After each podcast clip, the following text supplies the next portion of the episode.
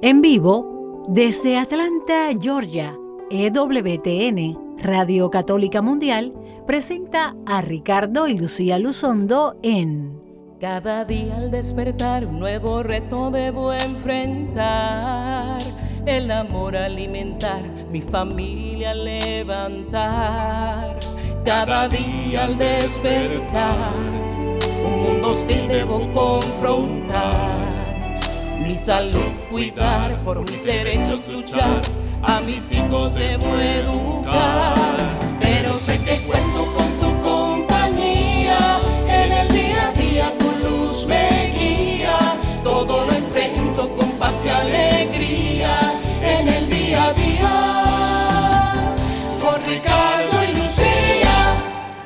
Muy buenas tardes tengan todos ustedes, queridos amigos y hermanos de este su programa semanal en el día a día. Con Ricardo y Lucía. Yo soy Ricardo Luzondo y me acompaña mi esposa. Lucía Baez Luzondo del Ministerio Renovación Familiar, siempre conectados con ustedes, siempre esperando este momento hermoso cada miércoles a esta hora en vivo por Radio Católica Mundial para hablar de todos esos aspectos lindos de la vida, del día a día de nuestra vida y cómo vivirlos iluminados por la fe en nuestro Señor Jesucristo. Siempre les invitamos también a que nos sigan en nuestras redes sociales, eh, en Facebook, Instagram y Twitter, Ricardo y Lucía. Ricardo y Lucía. Y también eh, que nos escriban con sus sugerencias de programa, con sus peticiones de oración, con sus peticiones de consejos a ricardo y lucía arroba gmail.com ricardo lucía arroba gmail.com los invitamos a visitar también nuestro nuestro sitio web ricardoylucía.com ricardoylucía.com eh, y pues eh, enlazado también con nuestro ministerio renovación familiar. Qué lindo es estar con todos ustedes qué lindo es darle las bienvenida a todos los que nos están escuchando a través de Radio Católica Mundial en Estados Unidos, América Latina y España y nos oyen también en muchos otros países porque hasta de los países árabes nos han escrito. Qué lindo siempre es escuchar de ustedes esa respuesta del público, de cómo les gusta el programa, qué futuros programas quieren que hablamos. Siempre nos hace muy, pero muy felices. Sí, queremos darle las gracias por los que se están conectando ya, por los que nos saludan eh, y queremos invitarlos a que pues pongan atención al programa de hoy. Estamos viviendo, como ustedes saben, la Semana Santa. Esperamos, pues de hecho, desde ya les estamos deseando a todos que tengan un feliz Triduo Pascual que comienza mañana. El Triduo Pascual comienza el jueves y tenemos jueves, viernes y sábado santo para después domingo de gloria. Iremos hablando un poquito al respecto, pero el tema de hoy eh, es cómo este conocimiento, cómo compartir esta experiencia, cómo vivir eh, la formación de la fe de nuestros hijos en esta Semana Santa. En algunos programas hemos hablado de, especialmente con estos tiempos de la pandemia en la cual los papás nos hemos encontrado más envueltos en la educación de nuestros hijos porque estamos en casa con ellos, estamos con ellos en las clases cuando las tienen en línea en la computadora o también pues nos corresponde más compenetrarnos y ser activos en la formación de la educación formal, pero también en la formación de la fe, también en la catequesis, como ustedes la conocen, eh, se nos invita aquí en Estados Unidos y creo que es el mismo sentimiento a nivel mundial, la iglesia nos está invitando a que como padres participemos mejor y más activamente en la formación de la fe. Los primeros catequistas de los hijos somos los padres. Entonces, en esta época que estamos viviendo la Semana Santa, vamos a tener en el programa de hoy, cómo aprovechar la oportunidad para formar en la fe a nuestros hijos sobre la Semana Santa. Y lo vamos a hacer eh, haciendo referencia a un artículo sobre las diferentes edades, cómo acercarnos a las diferentes edades de nuestros hijos, cómo poder hacer un acercamiento y cómo eh, abordar la formación de la fe de la Semana Santa en las diferentes edades. Pero antes de continuar, amor, vamos a ponernos en las manos de nuestro Señor a continuar en oración por nosotros y por todos los radioescuchas.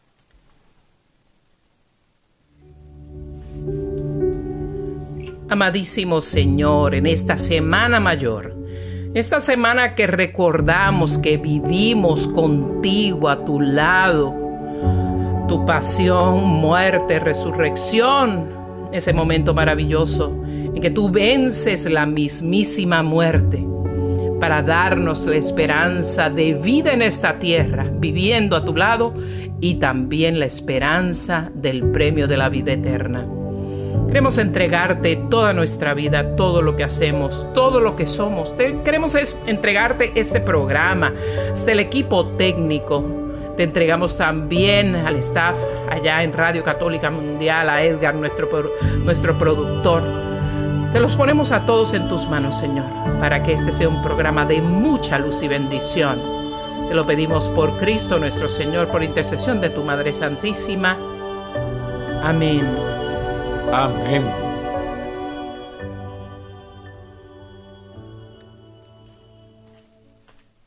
Y bueno, como decíamos antes de la oración, eh, vamos viviendo la Semana Santa, hoy es miércoles santo, ustedes en sus diferentes regiones, en, sus, en los diferentes países, tienen formas muy parecidas porque somos la Iglesia Universal, pero cada región de pronto tiene su particularidad.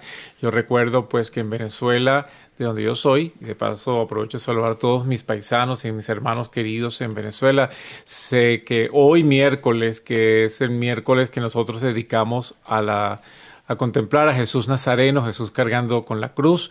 Este miércoles santo, que es miércoles del Nazareno, eh, en Caracas tenemos la tradición de una imagen de Jesús que está en la Basílica de Santa Teresa, eh, donde, eh, que visitamos con devoción. Esta imagen pues ha sido mm, símbolo de milagros y, se ha utilizado la devoción para acercar a la gente a Jesucristo y a través de su imagen ha habido milagros en la ciudad eh, en el país a través de la historia y particularmente hoy como la situación de la pandemia no puede la gente ir a la iglesia, no se recomienda porque pues la iglesia eh, normalmente en este miércoles santo es visitada por miles y miles de personas de todo el país, comienzan las misas desde la medianoche del martes, de martes a miércoles y hay misa horaria pues todo el día miércoles y esos son gentes y gentes pasando para venerar la imagen de Jesús Nazareno y acompañar a Jesús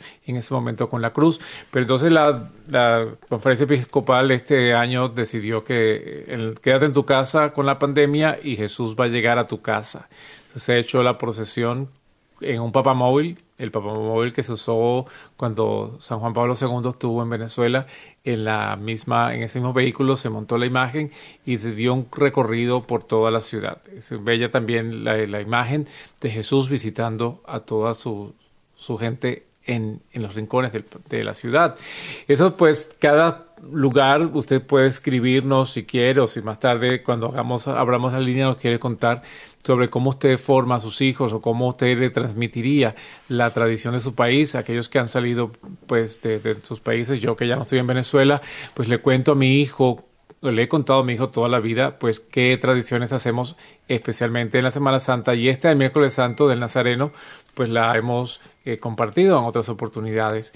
Eh, ya mañana comienza entonces lo que se llama el Trido Pascual, que comienza con jueves, viernes y sábado santo, y el sábado en la noche, pues la vigilia pascual para celebrar la resurrección de nuestro Señor.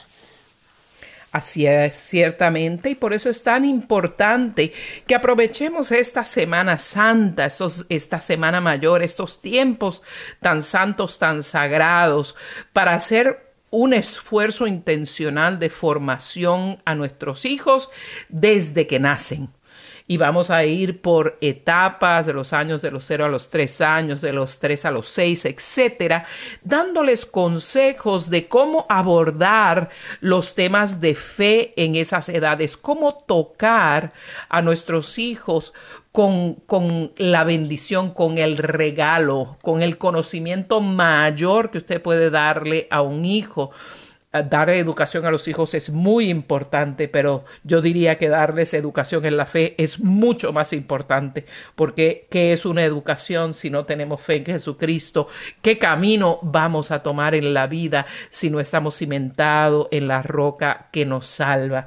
Así es que, Ricardo, mi amor, vamos a comenzar entonces eh, abordando cómo podemos ayudar a nuestros radioescuchas a guiar a sus hijos desde el momento de su nacimiento y en todo, eh, a través de toda su niñez sobre esta semana en la cual se basa toda nuestra fe. Yo diría que una de las cosas más importantes es recordar que la iglesia pide que los hijos sean bautizados en los primeros 30 días del nacimiento. Yo pienso que una de las primeras cosas que usted puede regalarle a su hijo o que puede eh, introducirlo en la fe es tener un bautizo temprano usted lo bautice eh, en estos primeros 30 días o si es muy temprano por alguna situación eh, de no tener fecha en, en, su parroquia, pues diga los 60 días o no deje que pase mucho el tiempo, porque esto, aunque usted dice, no, pero es que el niño no lo sabe, pero algún día va a saber cuándo fue su bautizo. Y una manera de usted enseñarle y que él recuerde toda su vida la importancia que ha sido el bautismo en su vida y en la de su familia es ver cuánto tiempo pasó desde su nacimiento hasta el bautismo. Mientras más pequeño es el bautismo y el niño diga, wow, me bautizaste a, a los dos meses. Sí, hijo, porque necesitábamos que nacieras también a la fe, que nacieras también a la vida en Cristo Jesús a través del bautismo. Entonces, eso ya saber la fecha de su bautismo y recordarla y celebrarla, como celebrar la fecha de nacimiento es una de las primeras cosas que podemos hacer. Ahora, eh, ustedes dirán, bueno, pero entonces los niñitos entre 0 y 3 años que estamos hablando en esta primera, en esta primera parte, bueno, ellos no saben mucho, ¿qué le vamos a enseñar? ¿Lo vamos a llevar a la iglesia? Sí, tienen que tenerlos en un ambiente religioso desde el momento en que nace.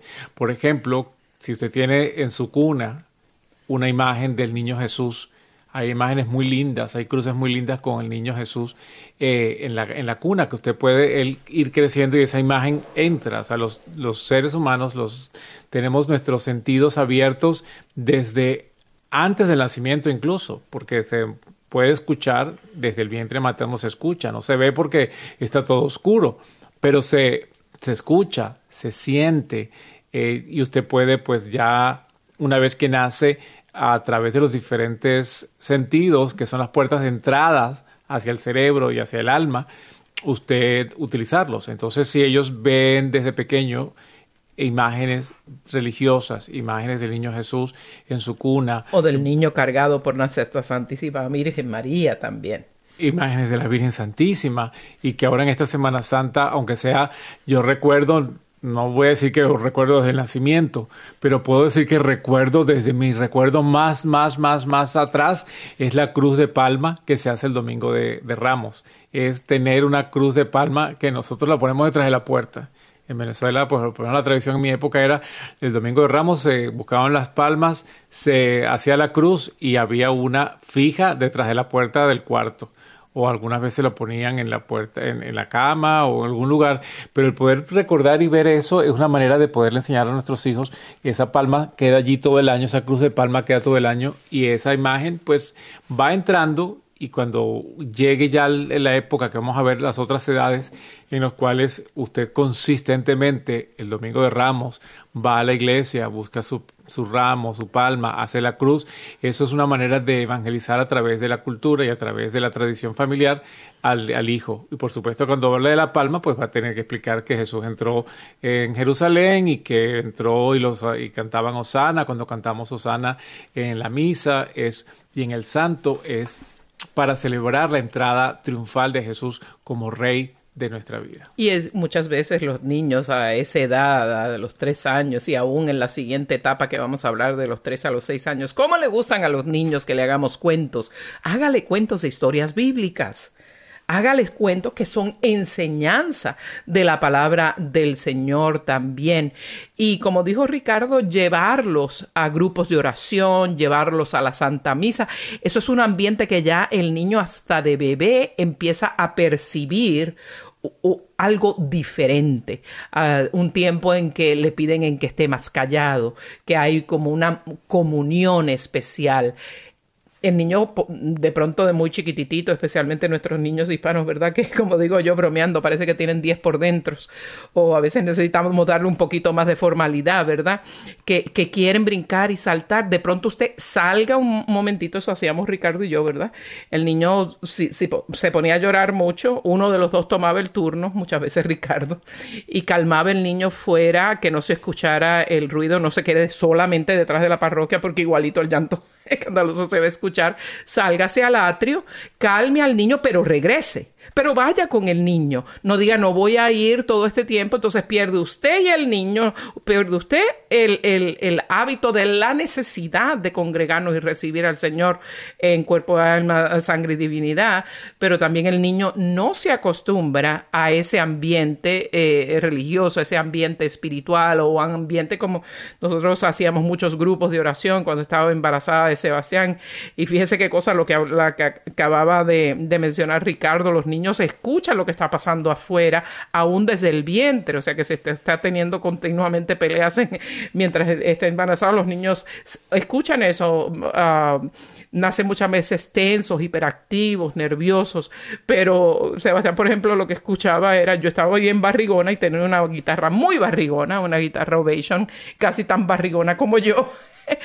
y lo que él escuchó fue esos cánticos y esa música vibrando. Y fíjese que de pronto de pequeñito, donde íbamos a tanto evento con él, no tanto, pero ya cuando se hizo grande, él solito se hizo músico y de instrumentos de cuerda. Ahora toca el bajo, la guitarra, el cuatro, todo lo que tenga cuerdas lo toca.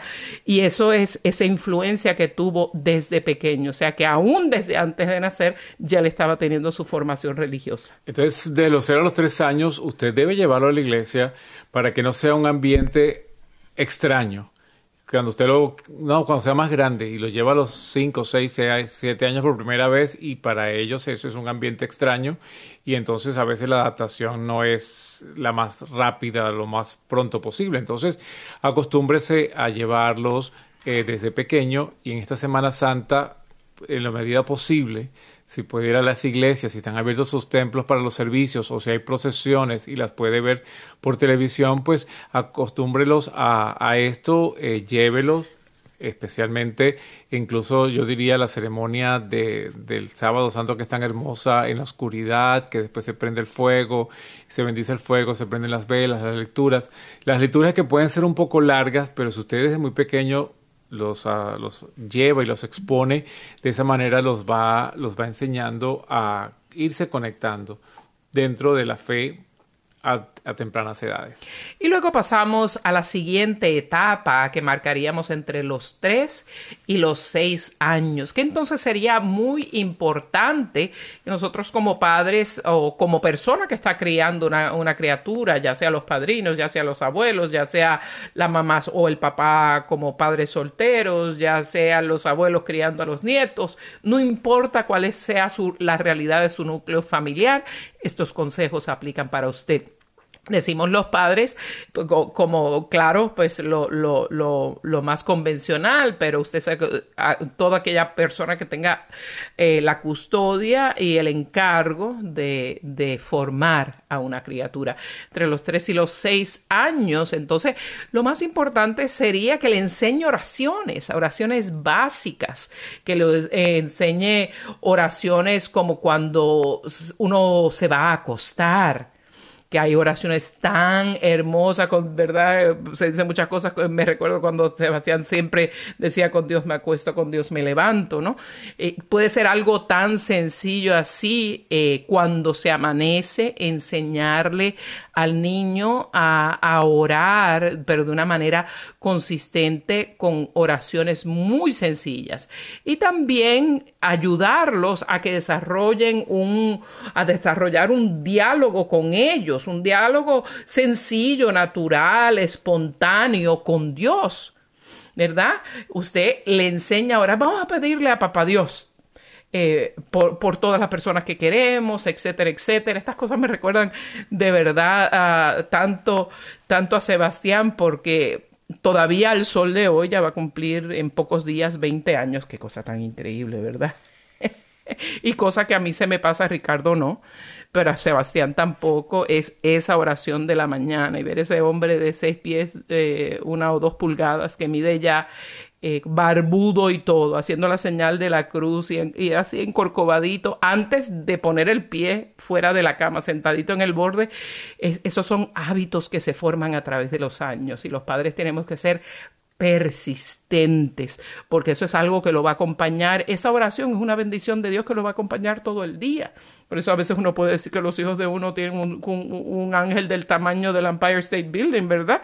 Eh, porque es, es, un Dios grande el que, el que los acompaña. Sí, y en estas edades de los 3 a los 6 años puede que no se aprendan de memoria el Padre Nuestro o el credo largo de la misa de una sola vez, pero que lo escuchen y con la repetición se va a ir aprendiendo. Usted puede hacer, como está diciendo Lucía, oraciones espontáneas, que esa fue una de las cosas que hacíamos con Sebastián. Fuimos construyendo oraciones a medida que fue creciendo. Entonces, por ejemplo, entre los tres y los seis años decíamos, eh, gracias por darnos la comida decíamos simplemente eso. Y entre los tres y los, seis, y los tres años y los cuatro se aprendió esa parte. Y él era el que la decía siempre antes de con la comida. Y como era tan chiquito y no sabía hablar bien, siempre me acuerdo, sé que mamá está escuchando y se va a enternecer, pero él decía, gracias Señor por ento la comida. Pero nosotros no lo corregíamos porque sabíamos lo que él quería decir y no íbamos a robar su, su, uh, su oración genuina, espontánea. Y por años todavía nosotros de broma, cuando él no está,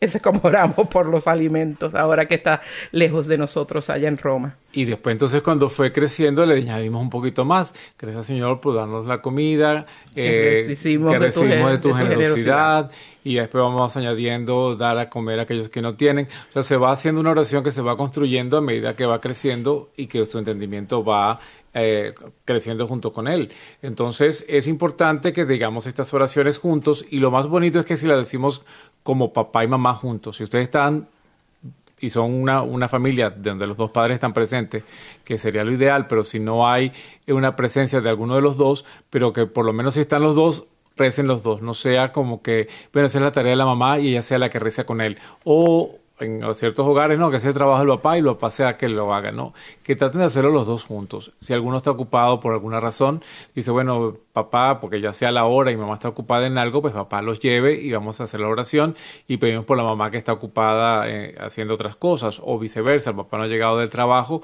bueno, es hora de dormir, vamos a rezar y rezamos por papá que no ha llegado del trabajo todavía. Y de esta manera con la oración se le enseña a los niños a que Dios está con nosotros. Y en esta Semana Santa, pues, que, que, se les enseña ya a los tres y seis años, se les enseña pues que Jesús murió en la cruz, pues ya conocen la imagen de la cruz, ya ven a, Cristo en la, en, la cruz y pueden eh, explicarle que murió por nosotros, Jesús murió en la cruz por nosotros, pero no está muerto, está vivo. ¿Y por qué lo vemos en la cruz muerto? ¿Por qué los católicos tenemos a un Jesús muerto en la cruz? Porque es importante recordar que murió por nosotros, aunque sabemos que está vivo, aunque sabemos que es un Dios resucitado, pero la presencia del cuerpo en la cruz, que es algo católico, muchas de ustedes ven las cruces de los hermanos protestantes, pues ninguna tiene eh, el cuerpo muerto en la cruz, porque ellos dicen, bueno, que no, no, adoramos a dioses muertos, a un Dios muerto, pero es que nosotros tampoco, adoramos a un Dios que está vivo, pero en este tiempo nos recuerda especialmente ese cuerpo muerto allí, que no fue mentira, que es un cuerpo verdadero, que fue un hombre verdadero como nosotros. A través de la historia ha habido diferentes herejías y una de ellas era decir que Jesucristo pues era un cuerpo espiritual y que no era un cuerpo físico y que porque Dios no puede tener un cuerpo físico, etcétera. Pues todas estas cosas son para reafirmar y confirmar que nosotros creemos que Jesús se hizo hombre como nosotros y que murió y sufrió de verdad y lo clavaron de verdad en la cruz y murió de verdad en la cruz y ese cuerpo muerto en la cruz nos recuerda el valor del amor por nosotros. Y el momento de su mayor misericordia para con la humanidad. Ese instante de su muerte es el momento de mayor misericordia. Por eso eh, la coronilla de la Divina Misericordia se ora a las 3 de la tarde y a las 3 de la mañana, porque acentuamos, ese es el momento del mayor sacrificio del Señor. Y nos enseña, y le puede enseñar usted también a sus hijos, que, que no hay resurrección, o sea, no hay triunfo, no hay momento de gloria sin cruz. O sea, todo lo que vale la pena en la vida siempre antecede algo difícil. Si me voy, eh, voy a estudiar y voy a lograr un diploma, va a ser una cruz, va a ser un, peso que tengo que cargar por mucho tiempo, pero ¿cuál es mi gloria? Ese diploma, ese, ese trabajo que me va esperando, ese, ese orgullo para mí, para mi familia, todo, todo lo que vale la pena en, la vida. Por eso el matrimonio, el, parir un hijo, es, es, difícil el embarazo y muchísimo más difícil el parto. Eso es el momento de cruz del parto. Pero ¿cuál es la resurrección cuando te ponen ese hijo acabado de nacer, esa nueva vida que miras con tanta ternura y que te cambia los días de vida? Todo en la vida es como un reflejo de, esa, de ese de esa cruz y resurrección de Cristo. Y empezar a darle ejemplos hacia nuestros hijos desde pequeños es muy importante. Entre los tres y 6 eh, años también no solo diálogos sencillos de oración, diálogos sencillos de que ellos entienden del mensaje de las escrituras. Esto me acuerda con una claridad tremenda. Era justamente una criatura de tres años cuando viajábamos constantemente antes del COVID eh, y, y por varios años lo hicimos a tiempo completo, viajábamos 47 veces al año. Una vez fuimos a uno de los estados, eh, fue Kansas, eh, uno de los estados del corazón de los Estados Unidos, eh, y esta familia nos recibió en su hogar para nosotros quedarnos en la misión.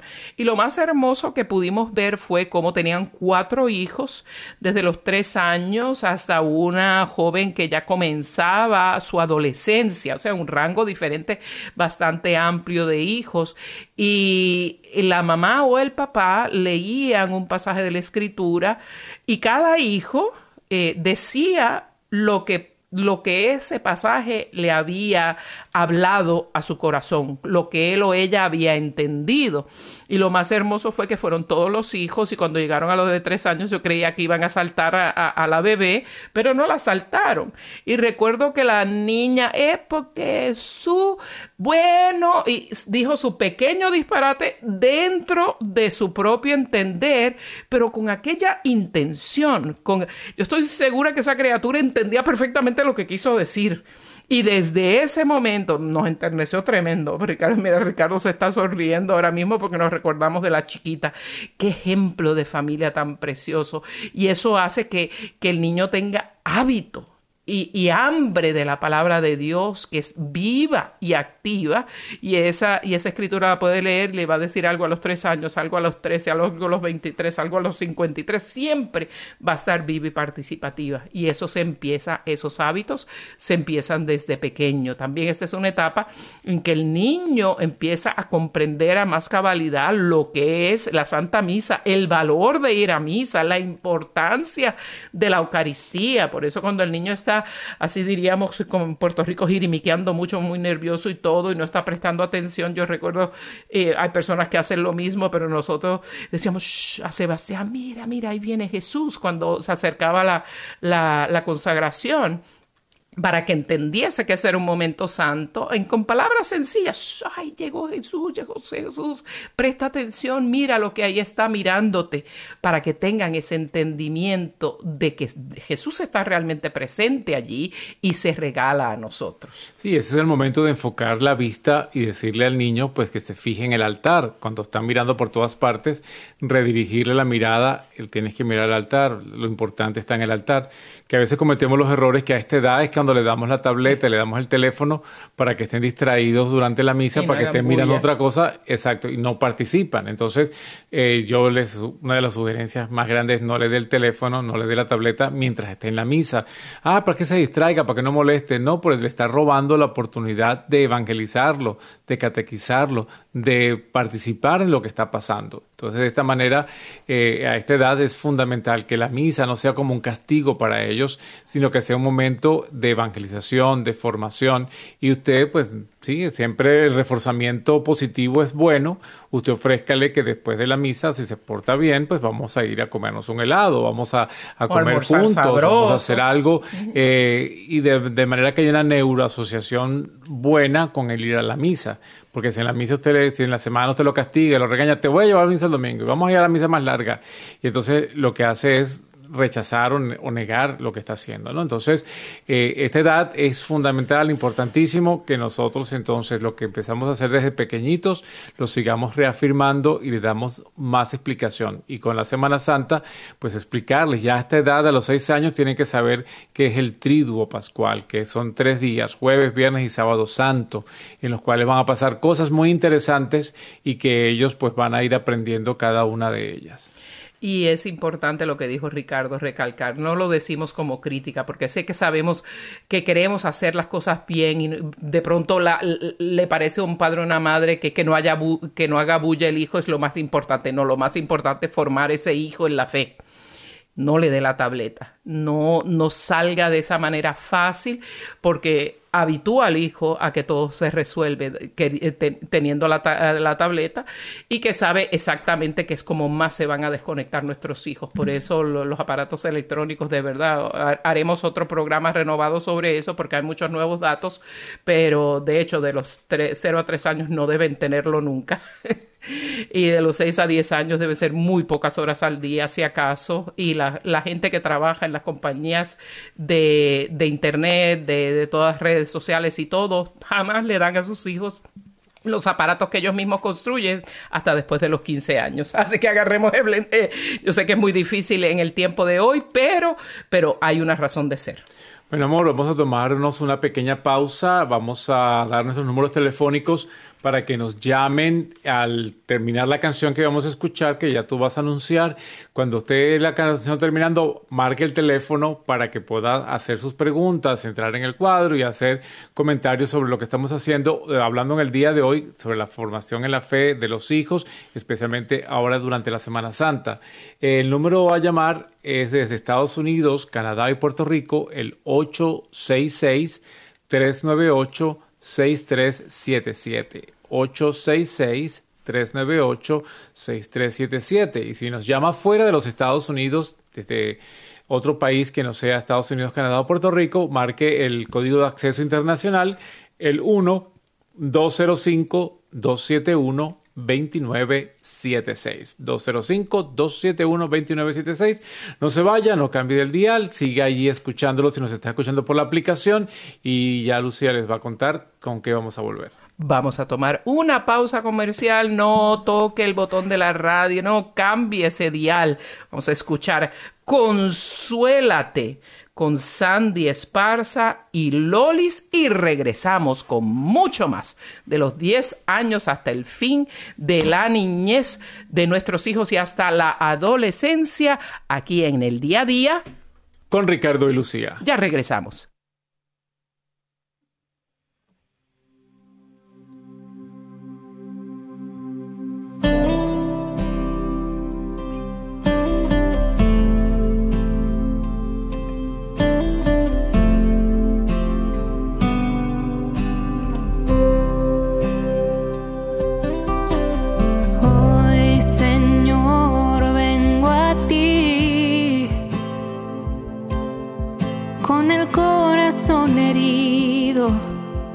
Necesitado de tu abrigo.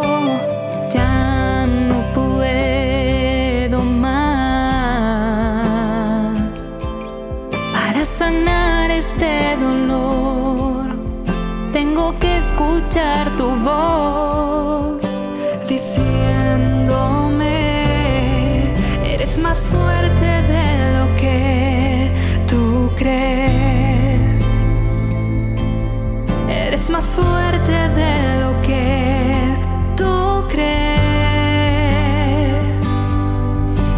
más fuerte de lo que tú crees. Eres más fuerte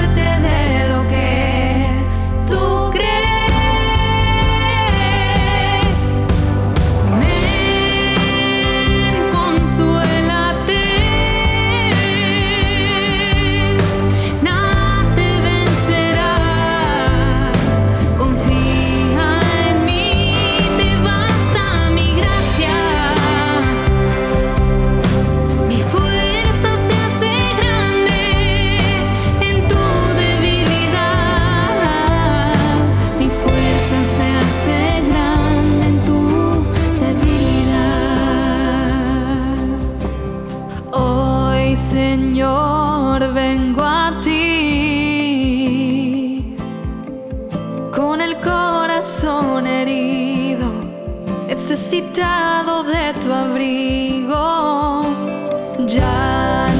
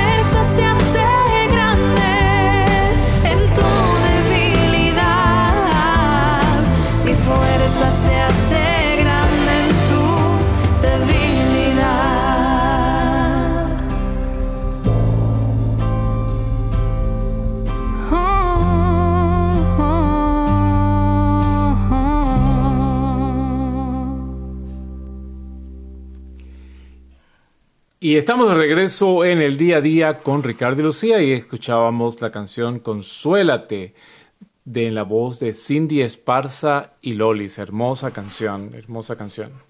Ciertamente, y nos ha llegado una muy buena pregunta de una oyente. ¿Sabemos de dónde nos llama? Eh, no, Vamos a ver de dónde nos llama, y- pero seguro nos llamó a través del 1866-398-6377 desde Estados Unidos, Canadá o Puerto Rico y nos pregunta que si su hijo de 17 años puede ser el padrino de bautismo de su hijo que acaba de nacer y la contestación es que sí, querida hermana, porque un cristiano habiendo cumplido los 14 años de edad puede ya ser elegido para ser padrino de un niño para bautizarse. Ay, eso es lo que permite el canon, así es que ya queda contestada esa pregunta. Y continuamos en este día hablando de la formación de nuestros hijos desde el nacimiento hasta la adolescencia, la preparación en la fe durante la Semana Santa, ya hemos hablado de los consejos para formar nuestros hijos entre los 0 y los 3 años. Hemos hablado también y dado consejos sobre nuestros hijos entre los 3 y los 6 años. Y ahora vamos a conversar un ratito sobre mm, educar a nuestros hijos en la fe en general y en particular eh, durante la Semana Santa entre los 6 y los 10 años. Y esta yo diría que es la etapa donde más usted tiene que anclar el trabajo hecho hasta ahora, porque estos son los años en que, eh, en que se llaman le dicen, ¿verdad? La edad de oro, la edad propicia para, para anclar el conocimiento de la fe y el amor por el Señor y por nuestra iglesia entre los 6 y los 10 años. Es el momento en que los padres de verdad pueden ganar y adelantarse a la severa y gran batalla que tendrán con sus hijos a través de la adolescencia. O sea, quiere ganar la adolescencia, no quiere tener que decir, Dios mío, ¿qué le pasó a mi niño tan bueno, tan tranquilito? ¿Qué le pasó a mi niña, que ahora es casi la brujita del 71? Este es el tiempo donde debemos anclar esa, esa y dar la buena batalla en contra de la adolescencia, fomentando a nuestros hijos bien profundamente en la fe, porque esa es la edad mm, donde empieza con más cabalidad el, raciocinio, el razonamiento, el intelecto de ese niño, de tener memorias eh, fijas, recuerdos, eh, que todo lo, lo que va aprendiendo lo aprende con su raciocinio.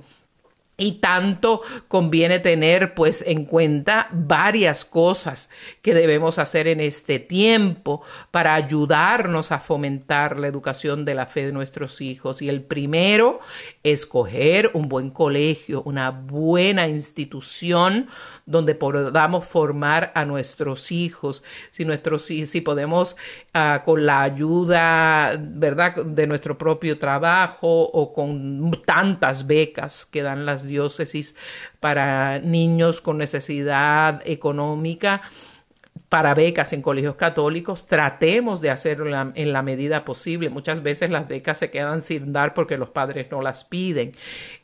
También es importante que si van a tener que ir a una escuela pública, trate de escoger la mejor localización, porque en muchas escuelas, especialmente aquí en Estados Unidos, desde muy chiquititos les están enseñando ideologías que son nocivas para los niños, particularmente eh, la ideología de género que, que se la venden a nuestros hijos con las excusas de programas anti-bullying o programas de inclusión y diversidad que cuando o, o de aceptación de género, que cuando usted llega a estos términos, mucho cuidado, porque le van a empezar a vender eh, veneno intelectual a, a sus hijos.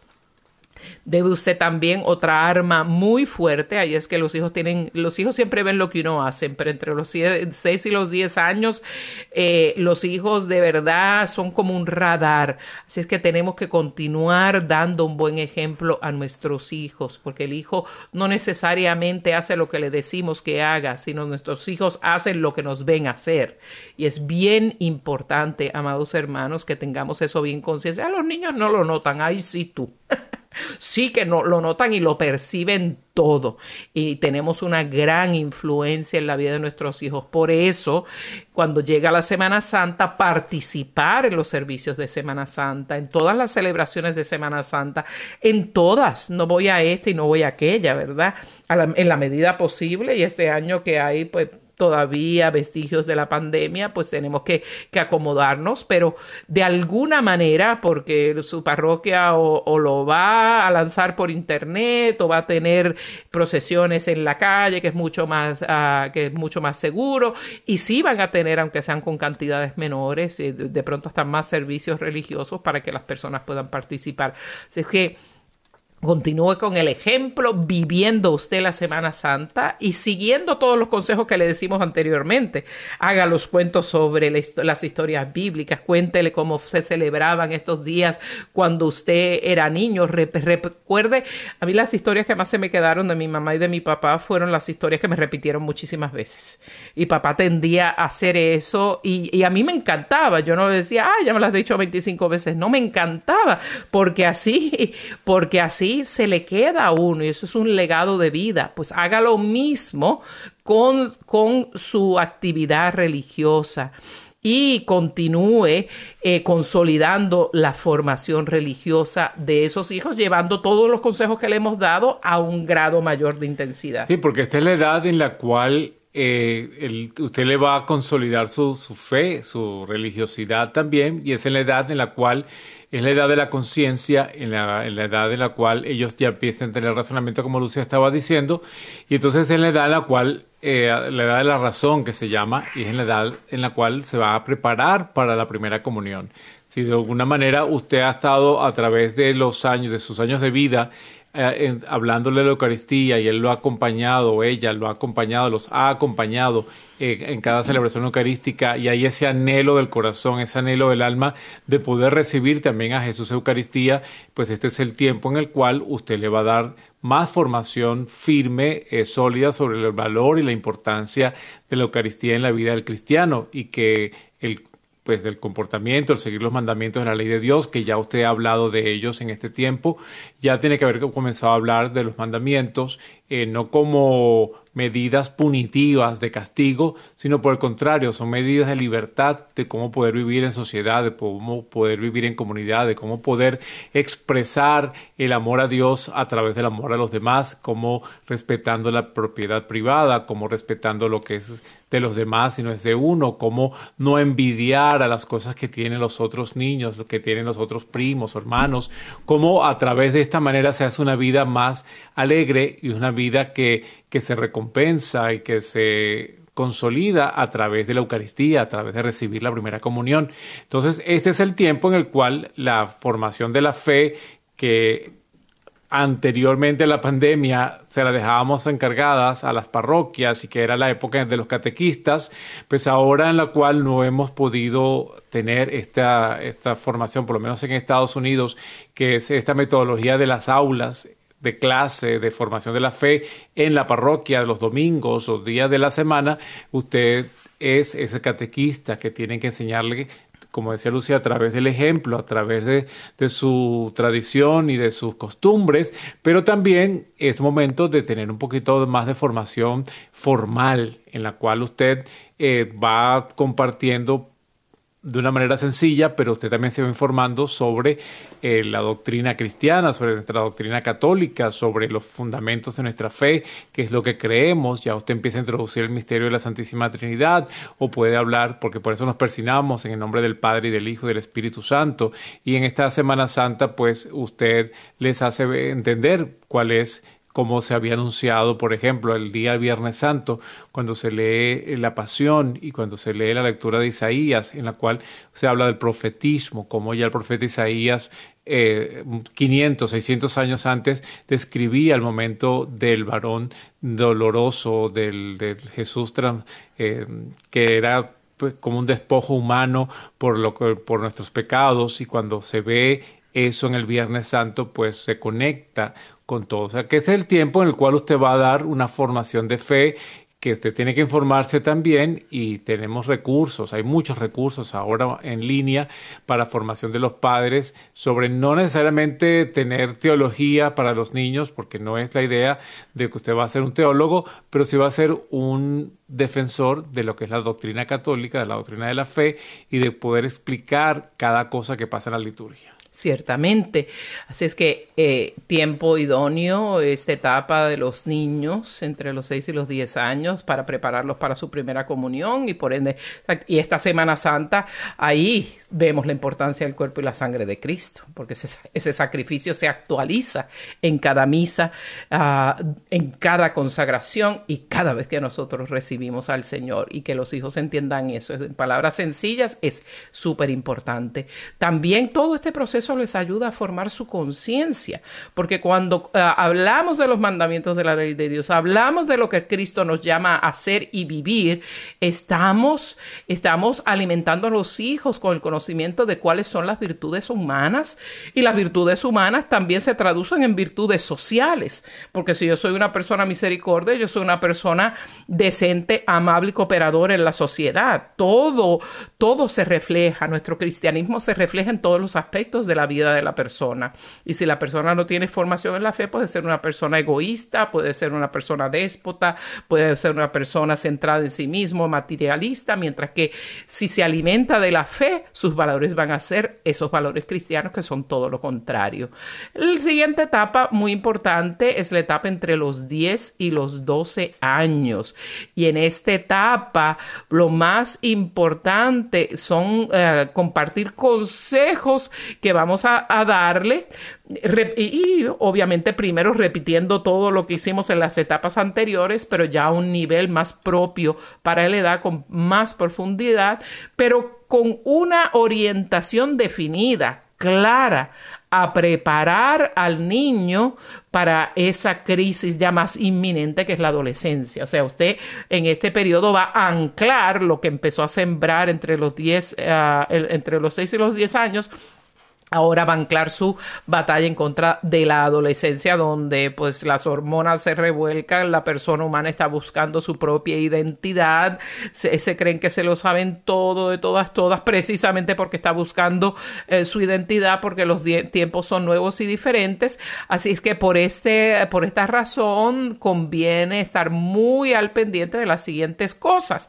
Y, eh, y la primera es pues compartirle a nuestros hijos claridad de criterios y asegurarse que los han entendido bien. O sea, estos son los criterios importantes de nuestra vida. Lo entiendes así, lo asimilas así, es algo muy importante. También tenemos que impulsarlos a profundizar en, en, su propia vivencia, hacer vida en la vida de ellos, las virtudes que le hemos enseñado, eh, fe, esperanza y caridad, eh, las virtudes teologales, las virtudes... Eh, el valor del trabajo. El valor del trabajo, la sinceridad, lo, lo importante de ser una persona que sirve todas esas, eh, esas virtudes morales, virtudes teologales, son muy importantes anclarlas entre estos 10 y 12 años. Y la, la empatía es, es una actitud muy importante en esta época porque precisamente ahora en la Semana Santa poder relacionarse con el sufrimiento de Jesús en la cruz, poder eh, identificarse con el sufrimiento de su madre, de María nuestra Santa Madre al pie de la cruz, cómo eh, empatizar con esta situación para vivir una Semana Santa en la cual pues em, no vamos a estar sufriendo porque Cristo murió, pero sí recordarlo y poder entender el poder del sufrimiento y lo que Jesús hizo. de esta manera, este tiempo reafirma esa circunstancia, porque cuando venga la época de la adolescencia, pues si ya se ha formado este preocuparse por los demás, una manera de ver a Cristo sufriente es ver a un pobre en la calle, ver a un mendigo que está pasando necesidad en la calle y cómo compadecerse con él y no pasar de largo. O sea, este tiempo es la catequesis hecha también realidad en la calle, cómo traducir lo que hemos enseñado hasta ahora también en la función social. convertirlas realmente en obras de misericordia, esas virtudes, llevarlas a la acción, porque ¿qué es la fe sin obras? Es una fe muerta, nos dice la palabra. Algo crucial para comenzar en esta edad también es darle una formación adecuada a la edad sobre la sexualidad y especialmente basado en las circunstancias de donde ustedes vivan, ¿no? Hay niños que ya a esta edad, hemos hablado en otros programas, que ya entre los 8 y los 9 años, ya con el advenimiento del Internet, ya los niños han sido expuestos hasta la, hasta la pornografía.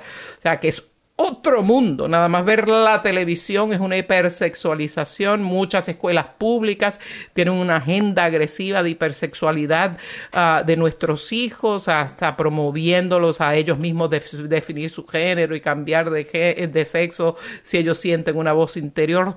Eh, y tenemos que decirle lo que es una sexualidad ordenada basada en su edad. A los niñitos, a la niña, la niña no se toca ni con el pétalo de una rosa, respetar lo que es la integridad de otra persona humana, que no se usan, aún el respeto entre los sexos, entre los, entre los sexos de nuestros hijos. Ah, yo he visto, lo he visto en algunos eventos que, que he ido y hasta en una casa que nos quedamos que el papá dijo, niñito, no me vaya a salir eso esto, esto, no recoja su plato, que se lo va a recoger su hermana. Por poco me dan 55 mil ataques al corazón. Y el niñito después decía, no, es que yo, ¿por qué le diste a tu hermanita? Porque es es que eso es lo que ella tiene que hacer, porque ella es niño y yo soy varón y yo soy superior. ¡Qué horror! absolutamente incierto, completamente basado en el desvío social del machismo y no basado en la escritura, donde el Señor nos hizo hombre y mujer a imagen y semejanza suya, que quiere decir que ambos sexos tenemos la misma dignidad. Por eso el respeto de amar y no usar a las personas, especialmente a las personas del sexo opuesto, es al y también tener pudor y tener celo por la propia pureza. Eso es algo muy importante y no porque no sea cool en el mundo, porque el mundo le va a decir de eso oh Dios mío, ya tienes 12 años todavía no estado con alguien, o 15, las abuelitas nos escucharán y, y, les darán un ataque al corazón, pero así están los tiempos hoy en día. Y si usted no se adelanta y se cree que va a esperar a los 15 años para empezarle a hablar a su hija, ay mamá, se le hizo tarde. Y si no lo hace usted, los hijos lo van a aprender de sus compañeros en la calle que no tienen ninguna capacidad para hacerlo. Y bueno, la última etapa, ya que se nos acaba casi el programa, es hablar de la adolescencia, porque creo que es un tiempo bien importante. hemos dedicado otros programas a cómo eh, abordar a nuestros hijos en la adolescencia o cómo eh, conversar con nuestros hijos en la adolescencia. Ya a esta edad, por supuesto, no quieren salir con nosotros, quieren estar con sus amigos y no hay que negarles su espacio, no hay que negarles la oportunidad, pero especialmente en Semana Santa, es tenerlos eh, si usted le dio un proceso de formación sobre lo que es la Semana Santa y están conectados con nuestro Señor y con nuestra fe, este tiempo, eh, claro, de pronto no le va a decir que va a estar todo el día metido en, la, iglesia, pero que sí, por favor, no se le olvide de los momentos importantes, Jueves Santo, el Viernes Santo, el Sábado Santo y especialmente el Domingo de Gloria, celebrar con toda la iglesia que Jesús vive y que adoramos a un Dios que está vivo y presente entre nosotros. Mantenga a sus hijos en un clima de confianza y alegría, de cercanía entre usted y sus hijos y sobre todo entre sus hijos y Dios. Y que el Señor sea ese tercero que fundamenta entre padres e hijos, ese que es la roca que nos salva. Disfruten esta Semana Santa, especialmente este Triduo Pascual. Nos vemos la semana que viene en otra emisión más de este su programa. En el día a día, con Ricardo y Lucía.